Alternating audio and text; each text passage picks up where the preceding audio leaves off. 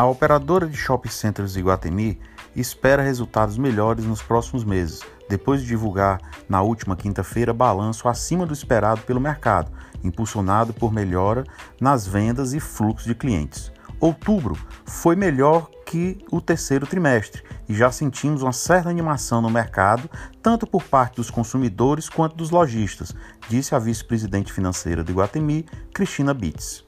Além de um cenário econômico ligeiramente melhor, eventos sazonais como a Black Friday e o Natal também são gatilhos positivos para o desempenho da companhia no quarto trimestre, afirmou a executiva.